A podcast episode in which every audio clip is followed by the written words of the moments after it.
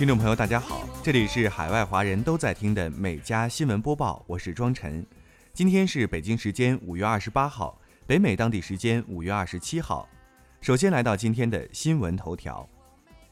当地时间二十六号，美国加州再发生一起大规模枪击事件，造成至少八人死亡，一人受伤。美国总统拜登昨天就加州重大枪击案发表声明，称自己有责任下令降半旗向受害者致哀，并称已经够了，敦促国会通过更严格的枪支管理措施。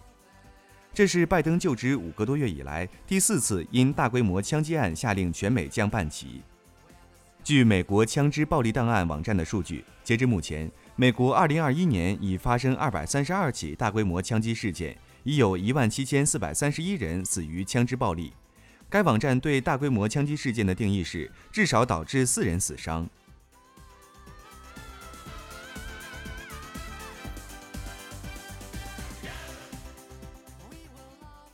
接下来进入今天的焦点新闻。美国首席副新闻秘书长卡琳·让皮埃尔昨天首次主持白宫例行记者会，她是三十年来首位白宫黑人女发言人，也是主持白宫记者会的第二位黑人女性。她还是第一位公开的同性恋者出任白宫发言人，创造了历史。卡琳·让皮埃尔一九七七年出生于法属西印度群岛的马提尼克岛，是一名在纽约市长大的海地裔美国人，在前总统奥巴马任内。他曾担任白宫政治事务办公室的地区政治主任，之后还担任拜登竞选阵营的高级顾问。在卡马拉·哈里斯被选择为拜登的竞选伙伴后，他成为哈里斯的幕僚长。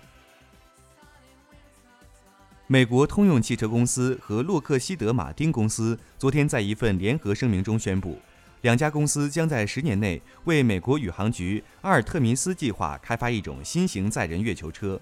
报道称。洛克希德·马丁公司已经为 NASA 的太空项目服务了五十年。通用汽车公司曾为 NASA 开发阿波罗月球车，该公司是波音公司无压载人月球车项目的主要分包商。据报道，无压载人月球车可以让阿尔特弥斯计划的宇航员在月球表面更快速地移动，跨越更远的距离。声明称，通用汽车将为其提供电池技术。据 NASA 官网消息。阿尔特弥斯基地将包括三个主要设施：无压载人月球车、可移动居住平台、可容纳四名宇航员的月球基地。华裔时装设计师魏安琪近日冲破重重障碍，成为首位摘得美国夫人选美称号的华裔。他说：“我想要通过自己的努力，使亚裔社区更加受关注。”据报道，魏安琪是一名时装设计师和内容创作者，目前和丈夫与儿子一起居住在国会山。据报道，此前她从未将选美比赛列入自己的人生规划之中。不过，参加选美比赛是她难以忘怀的一段旅程。作为美国夫人，她计划谈论环境问题，比如时尚界的可持续性。十一月，她将代表华盛顿参加全美选美比赛。据美国夫人官网介绍，一年一度的美国夫人选美比赛是一个公开表彰在华盛顿特区二十五英里半径范围内生活或工作。并在个人、职业和社区方面取得成就的女性。继美国科洛尼尔管道运输公司输油干线遭遇黑客攻击停运数天后，美国国土安全部当地时间二十七号发布声明，声明称，今天国土安全部运输安全管理局宣布了一项安全指令，该指令将使国土安全部能更好地识别、防范和应对管道行业关键公司所面临的威胁。声明还称。该指令要求关键管道所有者和运营商报告经确认的和潜在的网络安全事件，并指定一名网络安全协调员，每周七天，每天二十四小时待命。此外，美国运输安全管理局还在考虑采取后续强制性措施，进一步支持管道行业加强其网络安全等。国土安全部部长说：“网络安全形势在不断演变，我们必须适应它，以应对新的和正在出现的威胁。”亚马逊公司当地时间周三表示，它将以八十四点五亿美元的价格收购米高梅。这家传奇美国电影制片厂是詹姆斯·邦德系列电影的制片方，这使它拥有庞大的电影和电视节目库。这次收购加剧了与以奈飞和迪士尼家为首的流媒体对手的竞争。私人控股的米高梅成立于一九二四年，拥有 Epic 有线电视频道，并制作流行的电视节目。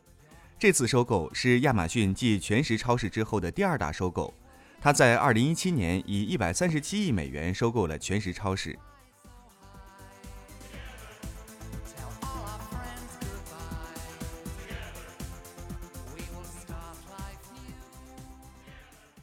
贝索斯昨天在亚马逊股东会议上宣布，亚马逊现负责云计算业务的高管安迪·贾西将于七月五号接任他的公司首席执行官一职。贝索斯说，选择这一天是因为亚马逊是在二十七年前的这一天成立的。据福布斯的最新统计，现年五十七岁的贝索斯拥有一千八百九十二亿美元的个人资产。此后，贝索斯将作为亚马逊执行董事长，专注新产品开发。并推动名下火箭飞船公司 Blue Origin 和报纸《华盛顿邮报》等事业发展。加拿大政府昨天表示，按照加拿大航天局的计划，加拿大的月球车将在五年内携带加拿大和美国的至少两种科学设备登陆月球的一个极地区域，以执行收集月球表面图像及数据等任务。报道称，月球车将尝试经受一个完全月夜的极寒与黑暗的考验。一个月夜相当于地球上的十四天。作为月球车项目的第一步，加拿大航天局将甄选两家加拿大公司进行月球车及其科学设备的概念开发。加政府通过加拿大航天局再提供三百万加元资助该国相关公司展开对月球探索的相关技术研发。在美国德克萨斯州埃尔帕索动物园内。一名叫做露西雷的女子近日跨越围栏，坐在假山的石头上，和两只蜘蛛猴近距离亲密接触，还可以看到她在给蜘蛛猴喂食东西。后来被确认是一种辣味零食。据报道，露西雷在德克萨斯州一家律师事务所做律师助理。动物园园长蒙蒂萨诺说：“目前还不清楚两只猴子是否真的吃了零食。目前，这名女子已经被律师事务所开除，动物园也将对她提出指控。”据俄罗斯卫星网二十七号报道，俄罗斯女演员尤利亚·别列希尔德和导演克里姆西片科近日在俄宇航员训练中心联盟 MS 号飞船模拟器中完成第一次训练。据俄航天局称，这两人将被送上国际空间站拍摄一部太空题材的电影。这是俄罗斯首次在太空拍摄电影，暂定名为《挑战》。这次任务的出发时间定在十月五号，返回时间为十月十七号。别列希尔德近日在个人社交媒体账号上发布了一张坐在飞船模拟器中的照片，并附文称有点目光呆滞的与克里姆西片科这样度过了四点五个小时。此外，别列希尔德昨天还上了四个小时的课。他写道：“已经学习了很多，尝试了很多，但前面还有无数的东西要学。”英国一名十七岁的少年瑞安·普特克在赶火车去参加大学考试的路上，行走到英国多塞特郡的一栋房子跟前时，墙塌了，一辆停在下方的汽车被严重砸坏，而这名学生非常淡定地继续行走，并不被眼前发生的情况所动。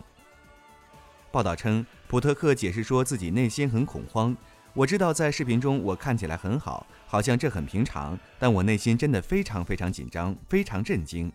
这个学生说，他只想尽可能平稳、迅速地离开这里，这样他就不会错过火车或考试。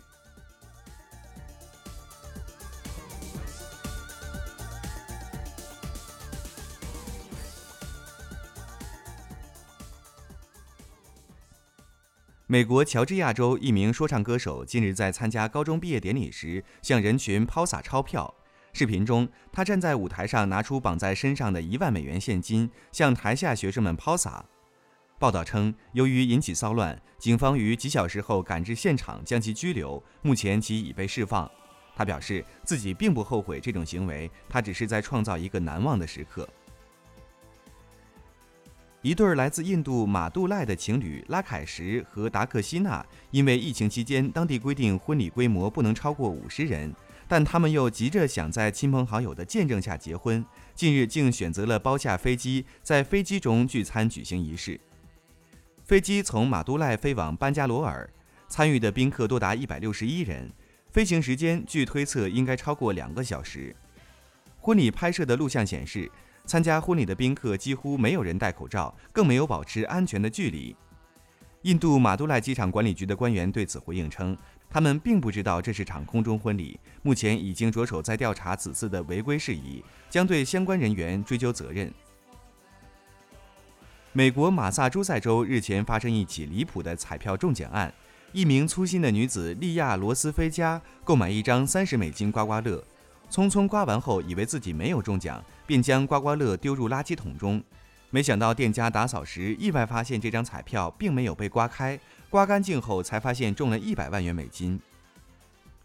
利亚罗斯菲加刚好是彩票行的常客，因此店家可以立即通知利亚罗斯菲加领回刮刮乐。利亚罗斯菲加接到电话时还十分半信半疑，直到发现自己真的中奖，忍不住哭了出来。